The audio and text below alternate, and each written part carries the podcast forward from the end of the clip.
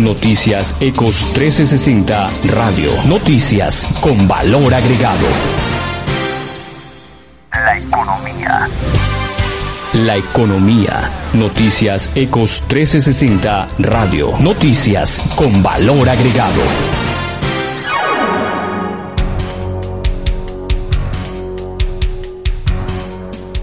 Son las 7, 4 minutos de la mañana y a esta hora saludamos aquí en la cabina virtual de Noticias Ecos 1360 Radio. Doctor Jorge Iván Ramírez Cadavid, él es el presidente ejecutivo de la Cámara de Comercio de Pereira. Doctor Ramírez, bienvenido, muy buenos días. Doctor Jorge Iván, préndame el micrófono, porfa, que ahí no lo estamos oyendo. Ah, sí, señor. Ahora sí. Muy buenos días. Saludo muy especial para mi presidente de Junta, doctor Germán Calle pereirano por excelencia, hombre cívico, qué bueno verlo madrugar, mi querido doctor Calle, y un saludo muy especial a Hans y a Andrés y a toda la mesa de trabajo de CUS 1360. Bueno, doctor Jorge Iván, vamos a empezar por unos eventos que ustedes están trabajando bastante fuerte en los diferentes municipios los fines de semana. Y este fin de semana pues también hubo una nueva, un nuevo Vamos para adelante, todos somos comercio. ¿Cómo les fue? Muy bien, estuvimos allá en la Celia Rizaralda, mi tierra querida, mi tierra natal, mi patria chica. Estuvimos allá ayudando a, a los empresarios, eh, cerca de 50 empresarios. Llevábamos actividades musicales, la orquesta de la policía, eh, a Camilo Sesto de Yo Me Llamo, grupos de danza, nos acompañó con familiar, la licorera de Caldas y, el, y la alcaldía de, de ese municipio muy, muy, muy, muy unidos con nosotros, ayudando, dándole un impulso a la reactivación económica, Andrés, que es tan importante. Ahorita el, el COVID nos ha dado una tregua. Doctor Jorge Iván, ¿cuántos municipios llevan visitados y cuál es el plan que se tiene para este mes de septiembre? Pues Andrés, mira, teníamos eh, una meta inicial de hacer seis ferias, ya, ya terminamos esas seis ferias, ahora me corresponde eh, el resto de municipios, nos falta Guática, nos falta Mistrató, Alboa, Pueblo Rico, Quinchía y Marsella. Eh, vamos a planear cuánto nos cuesta eso y yo sé que la Junta Directiva de la Cámara en cabeza del doctor Germán una junta generosa con todos nuestros empresarios. Nos va a aprobar el presupuesto para seguir con este gran plan que mm, la verdad está posicionando muy bien a, la Cámara de Comercio con sus empresarios en los municipios y en Pereira. Doctor Jorge Iván, vámonos para otro eh, tema bien importante que tiene la Cámara y es el Congreso Crece Empresarial, que esa es una unión también que se ha hecho entre la Cámara con, familiar. ¿Cómo va a ser ese proceso? ¿Cuál es eh, el, el, trabajo que se va a desarrollar? Y obviamente eso va a ser en el marco de la más importante feria de económica que tiene la, la Cámara, que es Expo Camello, que también es en, el, en este mes de septiembre. Sí, el Congreso es una... Nosotros llevábamos mucho tiempo con la, con la Junta de la Cámara eh, visionando y soñando una, un Expo Camello un poco más robusto, un poco más que, tuviera mucho más impacto. Y este año nos hemos soñado una, una feria eh, un poco diferente, con el mismo enfoque de apoyar a todos los empresarios, pero eh, a los emprendedores, perdón, y eh, lo que hicimos fue convocar a las instituciones para que cada institución eh, acompañar a, a, los a los empresarios de su sector. Entonces, las empresas del sector metalmecánico van a tener em, una, un padrino, que los emprendedores de ese sector, su padrino será Partes y Complementos Plásticos, que es una empresa nueva de metalmecánica que acaba de llegar. Eh, la, el Frisbee va a acompañar a los emprendedores del sector gastronómico y así sucesivamente lo que hacemos es que grandes empresas e instituciones muy robustas van a acompañar a sus, eh, a sus emprendedores.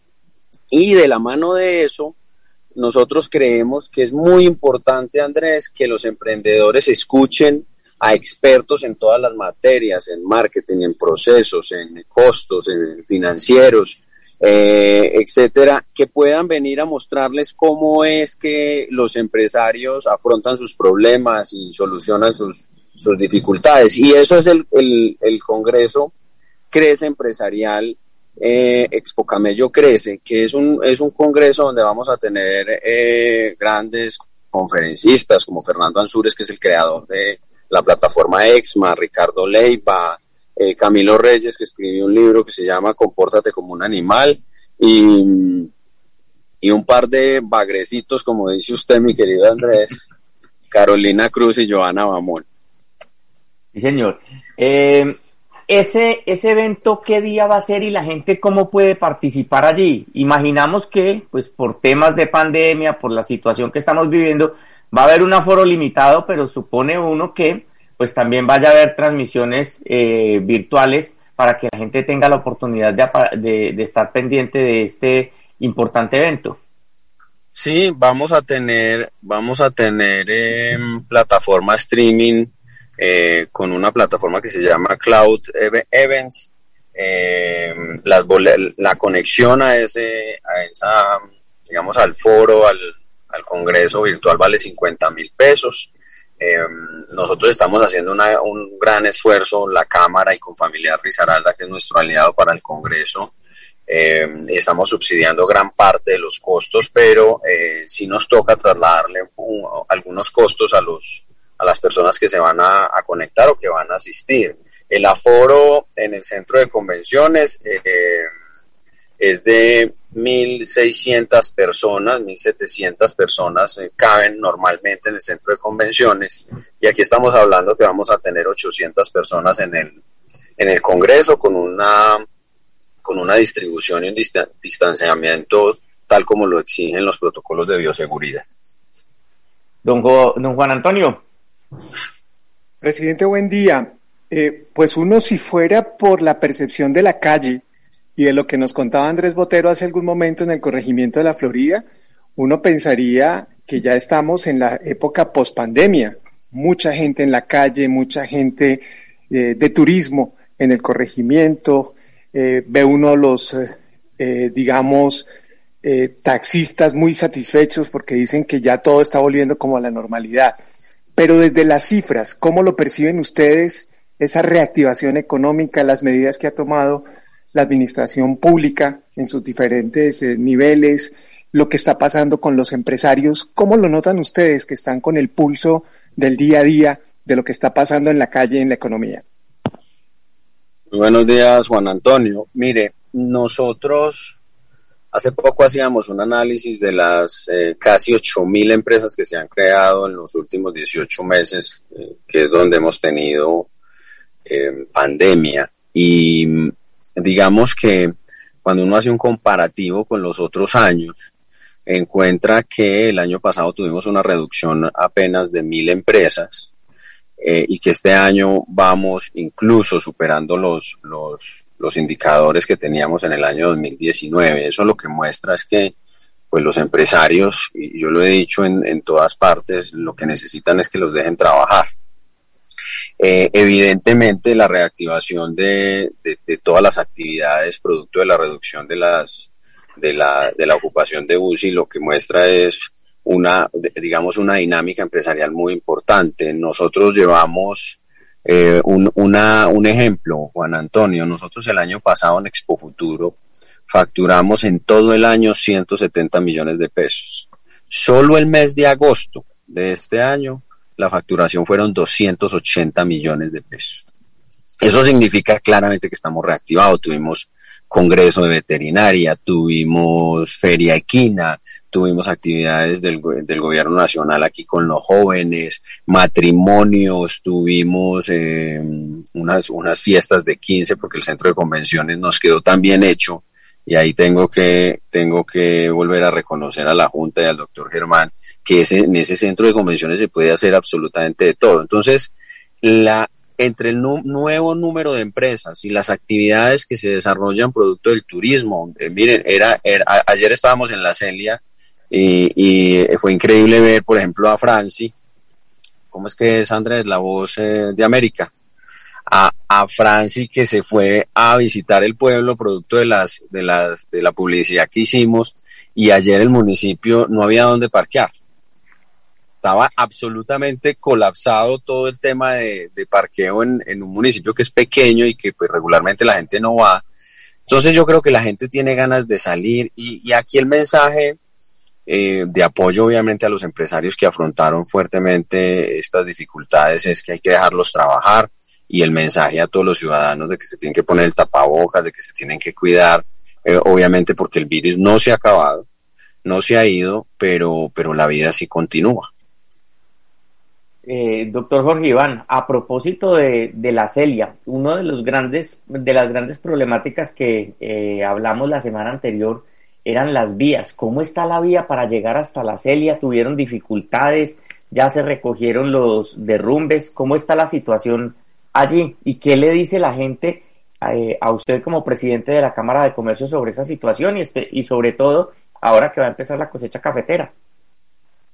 La, verdad es que la Celia em, hasta hace unos cuatro o cinco años tenía una dificultad muy grande en, un par de tramos de la vía, pero en la gobernación, creo que hace un poquito más, hace por ahí unos seis, siete años, en la gobernación de Botero, eh, del exgobernador Botero, se hicieron unas inversiones muy importantes y la vía se recuperó. Aquí tuvimos un, deslizamiento ya casi llegando, no tanto en la, en la, en la Celia, sino... Eh, después de Cachipaya y en la Virginia. Subiendo, empezando a subir la montaña, se vino, un, se vino una, una, una tierra de un, potrero, pero inmediatamente las autoridades despejaron la vía y el tránsito ayer estaba absolutamente normal, no hubo ninguna dificultad para llegar. Eh, obviamente, pidiéndole mucho a Dios que, que, no, que no lloviera porque eh, pues se nos hubiera desocupado el municipio muy temprano porque obviamente con lluvias la, la, la vía y en la noche es mucho más eh, complejo el tránsito, pero hasta las 7 de la noche que nos vinimos de allá, el municipio quedó completamente activado, la gente, los empresarios felices con la cámara, eh, están, reconocen que, que, la cámara está descentralizada y que estas ferias les han ayudado, les ayudan mucho a, mandar un mensaje de reactivación económica y de optimismo, que yo creo que es fundamental como, como trabajo de la Cámara de Comercio. Doctor Jorge Iván, uno de los grandes, de las grandes dificultades pues se tuvo con, con las, con las protestas que se generaron durante los meses de marzo hasta el mes de mayo, junio. Eh, ¿Qué logros se han tenido ustedes como sector productivo? Eh, el acompañamiento que le han hecho al municipio en esas mesas de diálogo con las personas que salieron a las calles a protestar, cómo van, qué avances han tenido y qué logros se, pueden se le pueden contar a la opinión pública. Pues mire, Andrés, yo creo que lo más, lo más importante de, de, de esto fue que realmente nos sentamos a escuchar las necesidades que tenían o que tienen los jóvenes. Nosotros, por ejemplo, en Expo Camello, hemos abierto una, un gran espacio para que los jóvenes emprendedores eh, que hacían parte o que hacen parte de la primera línea y demás puedan eh, participar activamente de eso. Con, con los demás gremios y con la sociedad de mejoras hemos, hemos hecho una labor de revisar cuáles son las oportunidades de trabajo que tiene, que hay en la ciudad para que los jóvenes puedan acceder a esos, a esos puestos de trabajo pero sobre todo yo creo que lo más importante, el, el, logro más importante fue haberse sentado a escucharlos, porque muchas veces, eh, obviamente hay demasiadas necesidades, pero la necesidad de ser escuchado y de, y de poderle contar a los demás cuáles son las dificultades que se tienen son más importantes. Y cuando las autoridades, los gremios, la academia eh, se sientan a escuchar, cuáles son las problemáticas que ellos tienen, pues obviamente eso le baja un poco a, la atención. No, no necesariamente eso soluciona los problemas, pero sí se le, sí se desarman los corazones que, que es muy importante eh, a la hora de, de, activar eh, las, las, las protestas. Doctor Germán, ¿tenía pregunta? Eh, doctor Jorge Iván, compartimos que la directriz Cámara de Comercio, a través de su junta directiva, su presidente ejecutivo, su estado, tiene como misión ese acercamiento al empresariado y ese acercamiento al comercio, en el cual usted ha hecho, y lo reconocemos desde la Junta, una excelente gestión.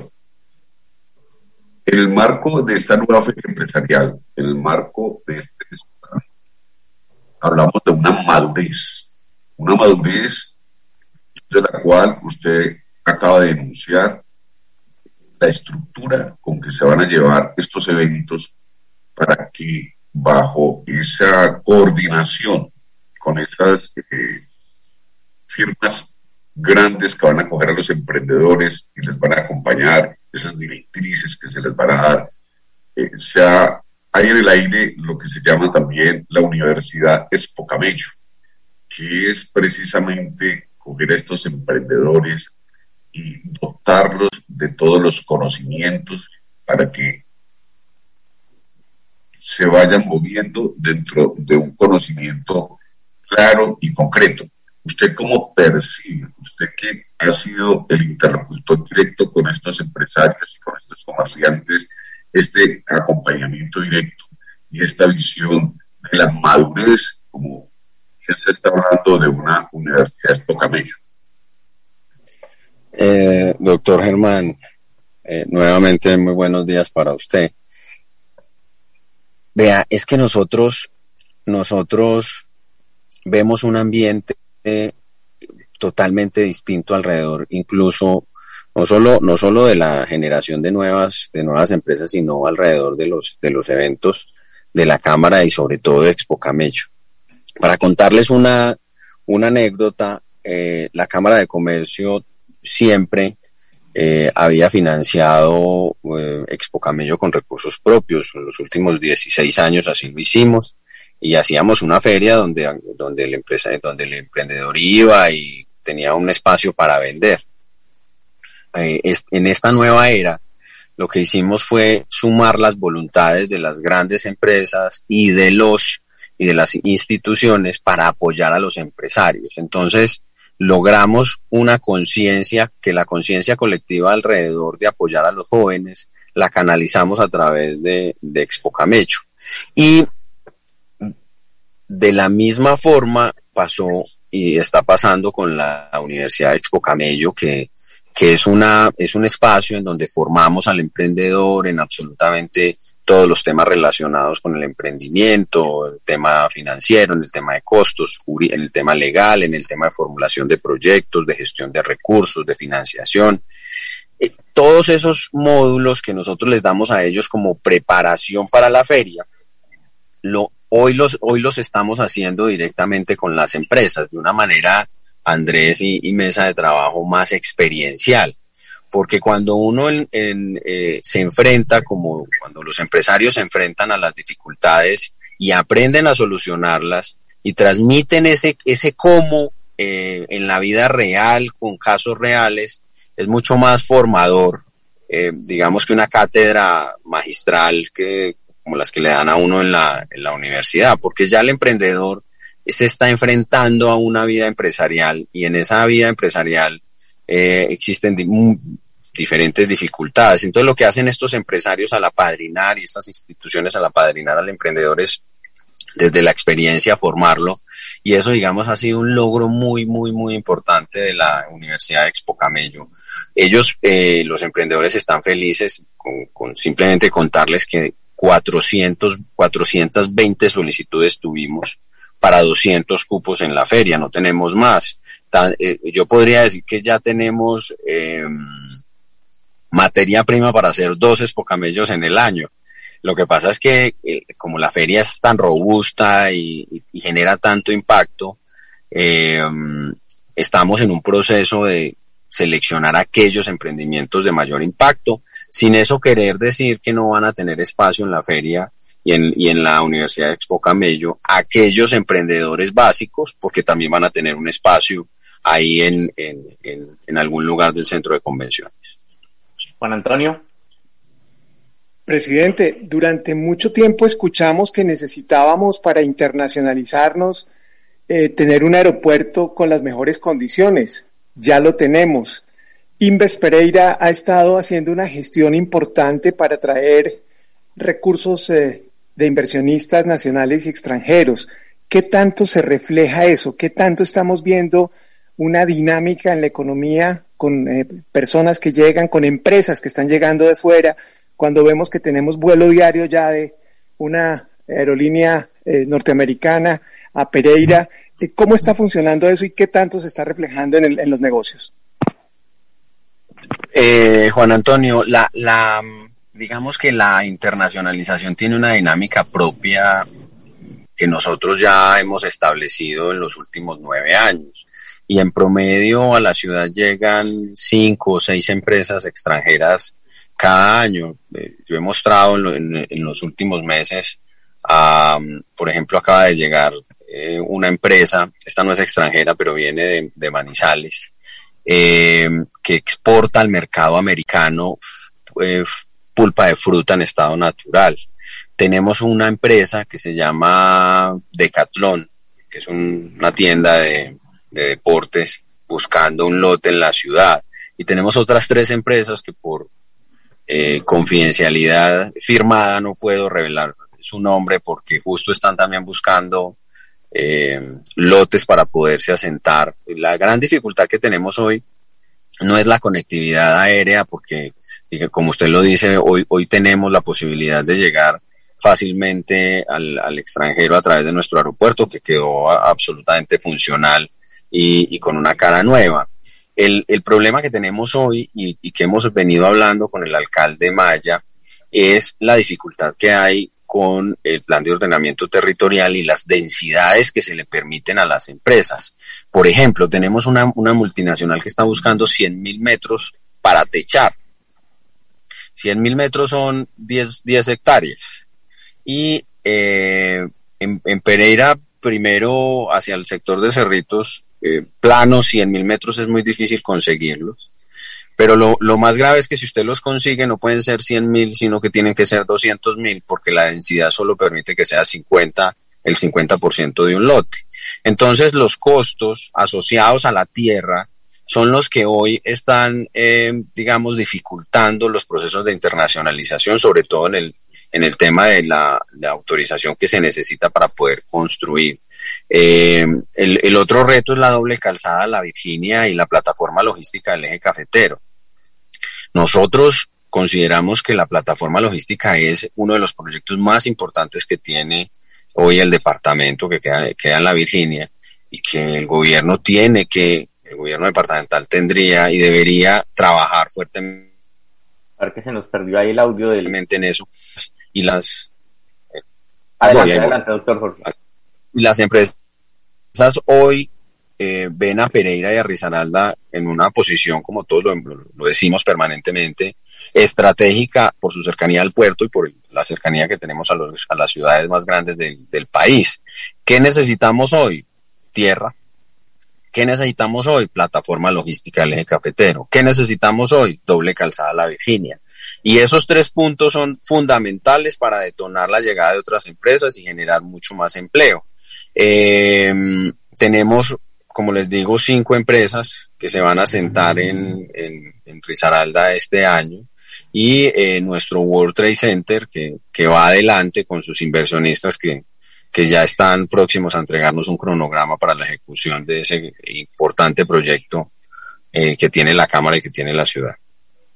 Eso le quería preguntar, ya en estos últimos eh, minuticos. Es el, ese gran proyecto del World Trade Center eh, finalmente arranca, eh, incluso se ahí al frente de Expo Futuro donde se supone va a ser la construcción, pues ha habido unos movimientos de tierra. ¿Es esa adecuación ya para ello o eso es otro, otro tema distinto? No, eso fue que tuvimos ahí Feria Equina, entonces vamos a hacer una, vamos a hacer una, a, organizar un tema del, del, parqueadero que funciona hoy ahí actualmente, pero estamos, el, el, los inversionistas del World Trade Center contrataron a una firma internacional que se llama Colliers, es una gestora inmobiliaria internacional que tiene asiento en Canadá. Y eh, ellos obviamente tienen sede en Colombia, en Bogotá, y están en este momento eh, trabajando todo el tema del cronograma de, de, digamos, reorganización del proyecto, porque el estudio de mercado dio que es factible siempre y cuando se le mezclen a se le mezcle al edificio otro tipo de actividades económicas como consultorios médicos, como em, suites de larga estadía.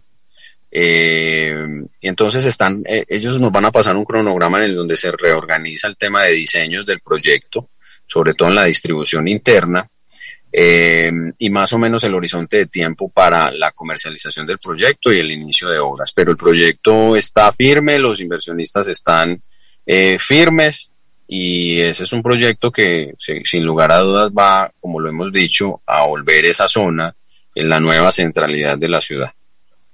Pues doctor Jorge Iván, muchísimas gracias por acompañarnos a esta hora de la mañana aquí en Noticias Ecos 1360 Radio y estaremos atentos al desarrollo de estas actividades y por supuesto de todos estos grandes proyectos que tiene la ciudad de Pereira. Muchísimas gracias por acompañarnos.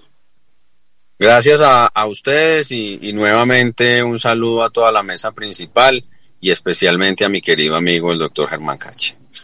Son las 7.30 minutos de la mañana, vamos a hacer una pausa comercial y ya volvemos.